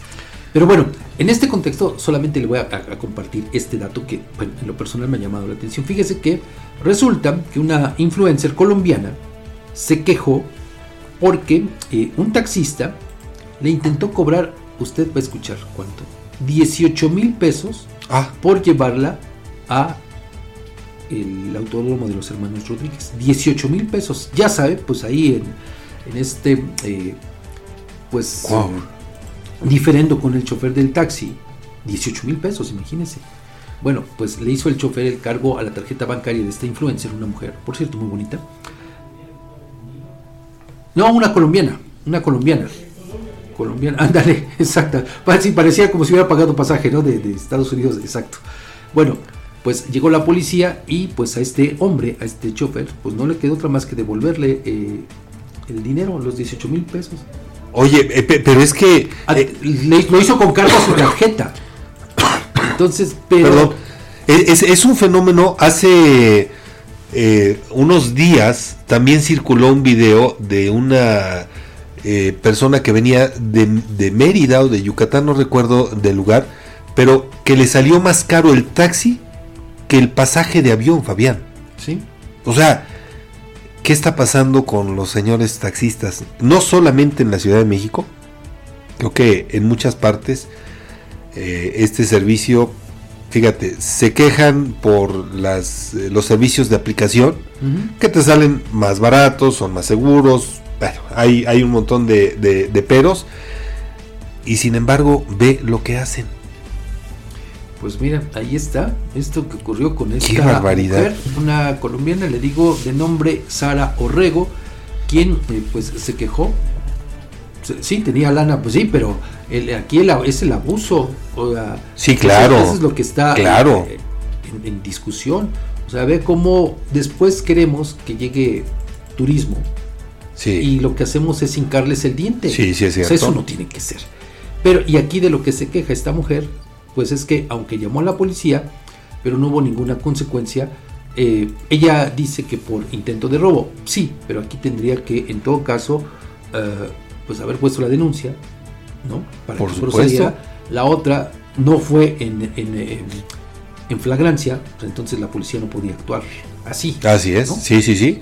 Pero pues le digo, vean nada más los, los abusos. Pues que mira, recuperó Sí. Recuperó porque de, otra manera, imagínate que no hubiera encontrado con el apoyo de la policía, pues hubiera perdido esos 18 mil pesos, así, sin más. Y bueno, fíjense que en este contexto, la Secretaría de Seguridad de Ciudad de México reportó que efectivos de la Policía Turística atendieron por lo menos a 12 personas extranjeras a quienes ayudaron, bueno, pues para, pues, por cuestiones de traducción y pues eh, fueron consignadas 67 personas, aunque no se dice por qué delito. Lo que sí es que esta eh, influencer, Sara Orrego, pues no presentó ninguna denuncia. Así las cosas. Vamos a más. Ay, bueno, pues ojalá que no pase a más. Vamos con información de Puebla.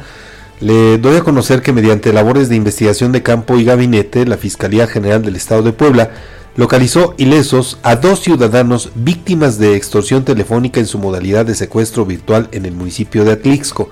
Familiares de los agraviados señalaron que el pasado 12 de octubre recibieron llamadas telefónicas de una persona que aseguró tenerlos secuestrado, exigiendo 150 mil pesos para no hacerles daño y liberarlos.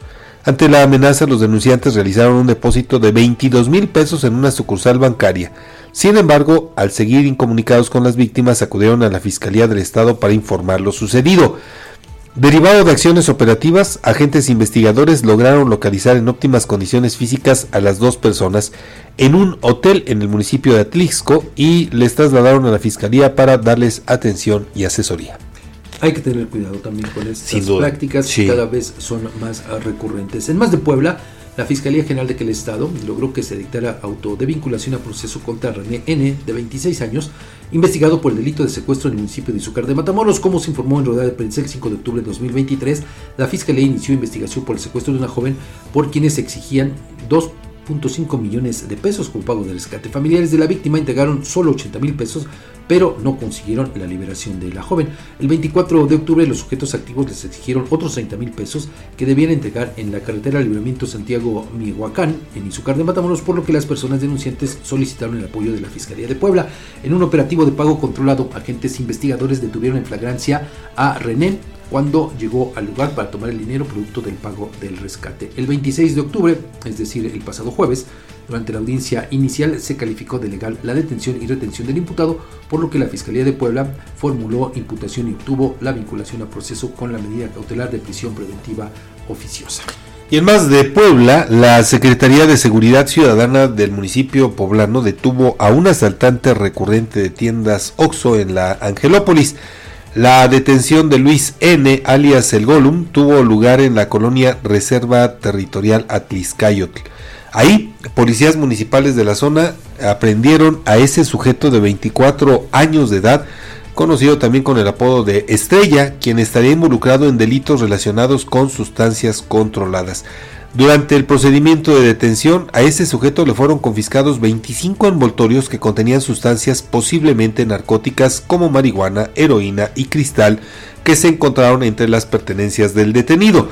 Se sabe que Luis N. estaría asociado con más de 50 robos cometidos en perjuicio de sucursales de la cadena OXO en el municipio de Puebla. Y bueno, eh, fíjese, a propósito de eh, huracán Otis, Estoy ahora encontrando este reporte que hace unos minutos acaba de dar a conocer la UNAM a través del Servicio Mareográfico Nacional. Bueno, pues en esta información refieren que el pasado sábado, el 28 de octubre, dos de sus técnicos asistieron a Acapulco a tratar de recuperar los datos del registro de este huracán en dos estaciones de monitoreo que tienen precisamente en ese lugar. Y entonces, fíjese, aquí viene un dato sumamente eh, importante, Edgar, que nos habla precisamente de la magnitud de este eh, fenómeno, porque pues eh, hace un rato le habíamos dado a conocer ¿no? una información relativa a las rachas de viento de hasta 270 kilómetros. Pero mira, Ahorita con esta información dada a conocer por el Servicio Mareográfico Nacional, o sea, no es por cualquier persona, sino por gente especializada, bueno, el registro de velocidad de ráfagas indica que a las 12 con 40 minutos del día que se presentó el huracán, o sea, ya en la medianoche, en los primeros minutos, se alcanzó a registrar una velocidad máxima de 329.76 kilómetros por hora, lo cual pone a este huracán muy cerca del récord de Patricia y los vientos máximos sostenidos, o sea, los que subieron de manera permanente, alcanzaron un máximo de 182.8 kilómetros por hora. Vean nada más la fuerza de la naturaleza, la fuerza de este huracán. Ráfagas, le digo, de hasta 329 kilómetros. Es que eh, impresionante. Me cuesta trabajo imaginar. Digo, sí, cuesta trabajo imaginar, claro. Aquí cuando nos tocan ventiscas, digo, no, no sé de cuánto sean las rachas, pero. Máximo a veces de 40, 60. Imagínate, lo, lo ponemos de, de, de, de, 40, ¿no? Es decir, ¿cuántas veces más? La intensidad. Y conste que a veces nos quejamos. Por eso es que con algunos testimonios que se han recabado después de este, del paso de este huracán, hay algunas personas que dicen que se encontraban, sobre todo en los hoteles, ya sabe, grandes construcciones, que se sentía como si estuviera temblando. O sea, que el viento los movía. Bueno, eso es el testimonio que dicen las personas. No sé si, si efectivamente haya sucedido esto o no, pero pues le digo, es el sentir de la gente que le tocó vivir esta tragedia. Pero, pues le digo, solo para tener eh, pues esta dimensión de lo ocurrido allá en Acapulco, en varias partes también de Guerrero, pues es que eh, equipararlo con la velocidad que puede alcanzar un vehículo de Fórmula 1.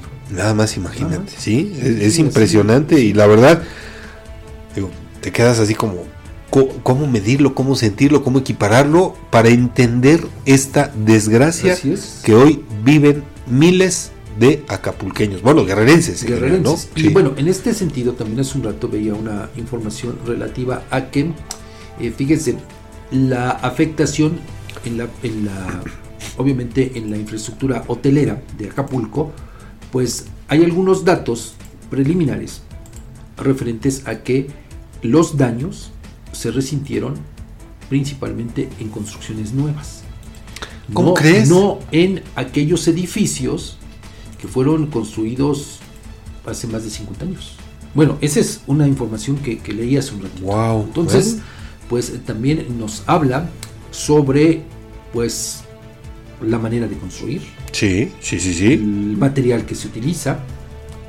Y bueno, pues quizá eso también fue un factor fundamental para que se registraran todas estas afectaciones en esta costa, ¿no? En, en toda la franja que comprende los hoteles de allá de Acapulco. Ahorita que regresemos de la pausa vamos a escuchar el comentario del doctor Eduardo Ismael que habla precisamente sobre este tema y fíjate, me llama la atención, ojo, alerta, porque entonces las normas para la construcción de edificios bajaron en cuanto... Oh, creo. No, más bien, ¿sabes qué? Ahí, ahí, a lo mejor lo que ocurrió, como ocurre en tantas partes, Edgar, es que eh, no es que hayan bajado, más bien que no se respetan, que es distinto. Porque ¿de qué te sirve tener eh, especificaciones para la construcción? Así es, sí. Si no se toman en cuenta. Bueno, lo vemos en el día a día, Edgar. Uh, digo, hay que ser también muy conscientes de eso. Tú dime si, si para una construcción tú te preocupas por hacer exámenes de, de, de suelo, por todo esto. No lo no, hacemos. No, no, no, no, lo hacemos. Normalmente, eh, ¿qué hacemos? Una, nos heredan un terreno, compramos un terreno y construyes a la buena de Dios. Sí, es cierto. O sea, lo más que puedes hacer es darle una cimentación que consideres buena. Claro, pero no estás considerando. Pero, pero, buena de acuerdo a tu consideración. No, claro, porque no estamos considerando lo, los eh, elementos no, porque de la naturaleza. Implica, no, y no solamente eso, Edgar, eso implica la contratación de un especialista. Por ejemplo, a ver, rápido. Con estos datos que nos dio el doctor Eduardo Ismael sobre la sismicidad que hay aquí en esta zona de eh, Nuevos Horizontes. Sí. Yo te preguntaría, quienes construyeron todas esas casas en su momento, ¿tomaron en cuenta esto? ¿Este dato? No, la no, no, no, no. Yo creo que no. No. O en esta sismicidad que, que, que hay también aquí en esta parte de abajo, en, por el puente del tren, que también sí, es una zona ¿cierto? de sismicidad, ¿se tomó en cuenta este dato? De ninguna manera. No. No. Entonces, por eso digo que eh, no es que haya menos normas, menos eh, requisitos para construir en todo caso. No, ahí están en las leyes. El, el, problema, el asunto es ese, que no los respetamos. Por ahorrarnos dinero, por, pues ya sabes, somos, eh, nos vale mucho sí, es cierto. las cosas.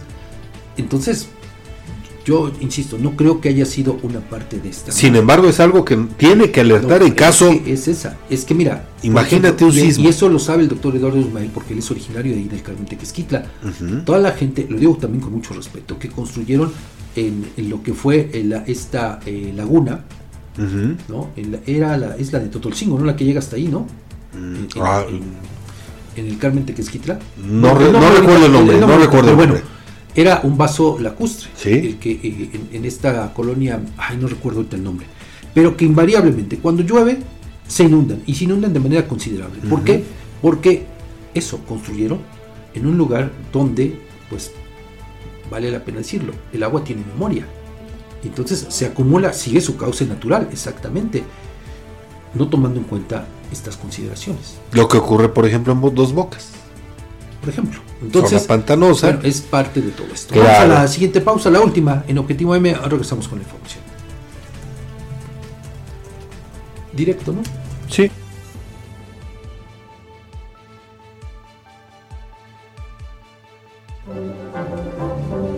Las denuncias ciudadanas tienen voz en Objetivo AM. Envía tus mensajes de voz al WhatsApp 247-132-5496. Síguenos en nuestras redes sociales, Twitter, arroba Guamantla, Facebook, la más peligrosa 1370 AM, Instagram, huamantla.tv y TikTok, huamantla.org.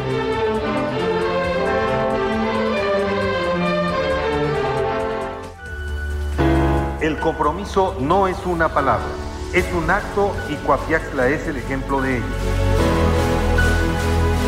Día con día escribimos una nueva historia donde el protagonista eres tú, donde tus necesidades son las nuestras. Y cada día trabajamos para cumplirlas porque con Coapiaxla unidos avanzamos. Gobierno de Coapiaxla 2021-2024. Amantes del dulce, les traemos una tentación que no podrán resistir. Bienvenidos a Pastelería El Convento, tu destino para los pasteles más deliciosos en Guamantla. En Pastelería El Convento hacemos tus momentos especiales aún más memorables. Ofrecemos una amplia gama de pasteles para todas las ocasiones, tamaños y sabores para satisfacer todos los gustos. Y si tienes un evento familiar en puerta, prueba nuestros pasteles de tres leches, tres quesos, mil hojas, fruta fresca, tarzamora, rosca de reyes, hojaldras, gelatinas, flan y el delicioso chocoplan. Estamos ubicados en dos direcciones en Huamantla, en Morelos Oriente 106 y en Juárez Norte 215. También puedes encontrarnos en Gajales 3 Oriente número 7.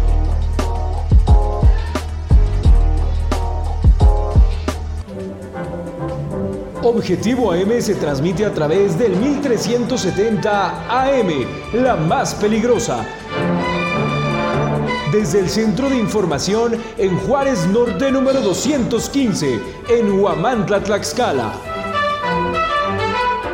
Hola, ¿qué tal? Espero se encuentren bien. Los saluda Eduardo Ismael Hernández en esta entrega de Creando Conciencia Ingeniería. Y pues bueno, esta semana pues nos toca reflexionar sobre eh, uno de los temas que hemos mencionado en entregas previas en muchas eh, reiteradas ocasiones que tiene que ver con la gestión integral y adecuada de los riesgos de desastres por fenómenos naturales. Y bueno, el tema está muy relacionado con lo que vivimos eh, la semana pasada en el tema de este huracán Otis.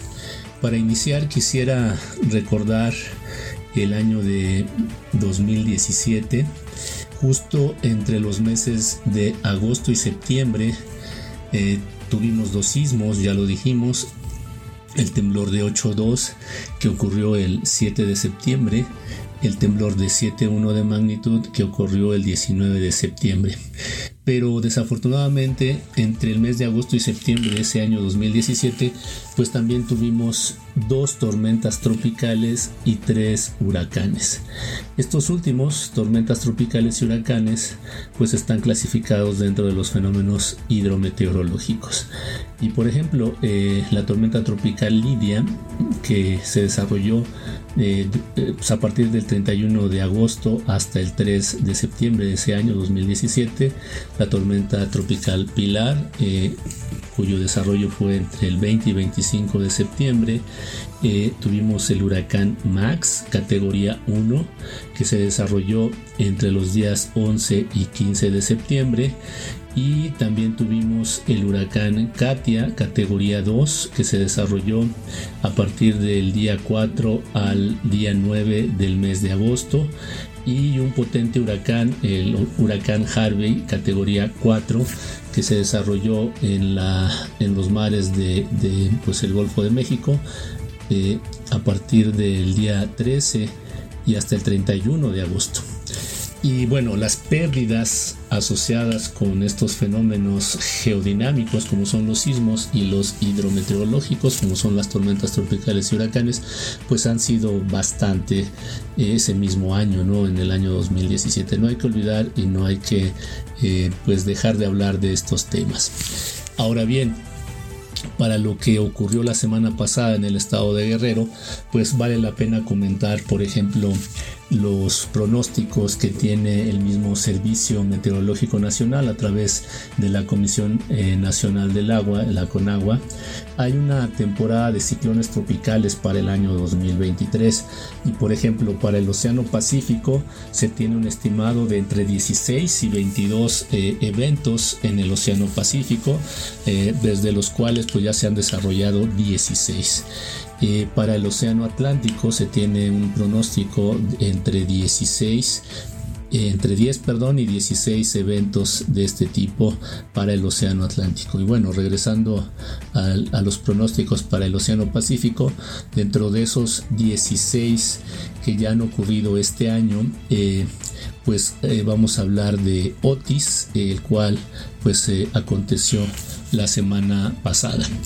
Y bueno, este huracán Otis ha sido catalogado como un fenómeno meteorológico único.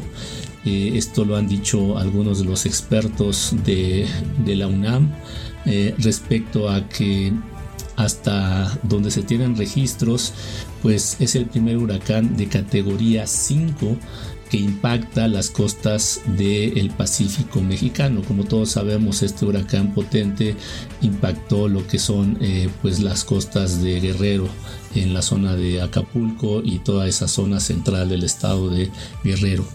Y para esta zona pues todo cambió porque en unas cuantas horas eh, pues el pronóstico para Otis era que el pasado 22 de octubre era que se trataba solamente de una tormenta tropical, sin alguna característica que pudiese anunciar su rápida intensificación. Eh, todavía el mismo martes por la mañana se mantenía la misma eh, estimación o predicción, eh, pero a las 12 horas 12 horas después de este primer pronóstico del 22 de octubre, cuando Otis tocó tierra en el puerto de Acapulco, pues ya se había convertido en un huracán categoría 5, dejando a su paso eh, pues eh, decenas de víctimas y desaparecidos. Eh, como todos sabemos, este evento meteorológico único, como lo ha clasificado el investigador Benjamín Martínez López, investigador titular en el Departamento de Ciencias Atmosféricas en el Instituto de Ciencias de la Atmósfera y Cambio Climático de la UNAM.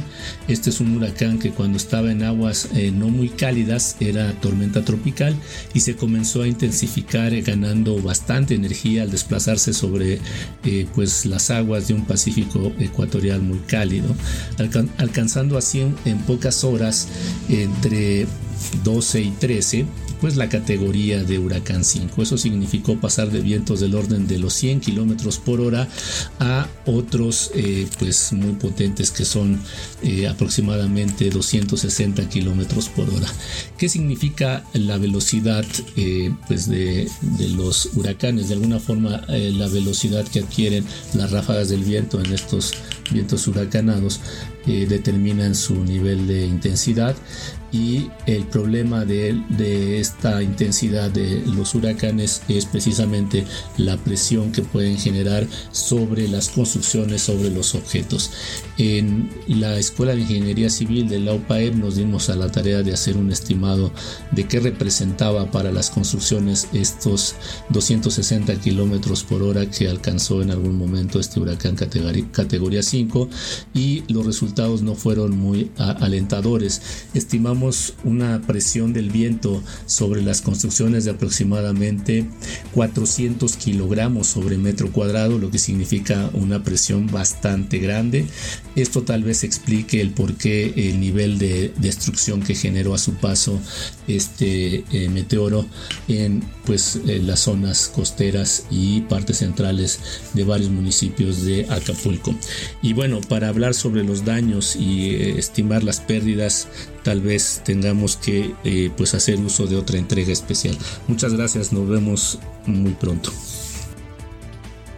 Estamos aquí comentando estos datos que acaba de dar a conocer el doctor Eduardo Ismael, datos preliminares eh, desde luego, pero pues a fin de cuentas Edgar nos ilustran pues eh, la magnitud de este fenómeno, ¿no? Sí, sí es cierto.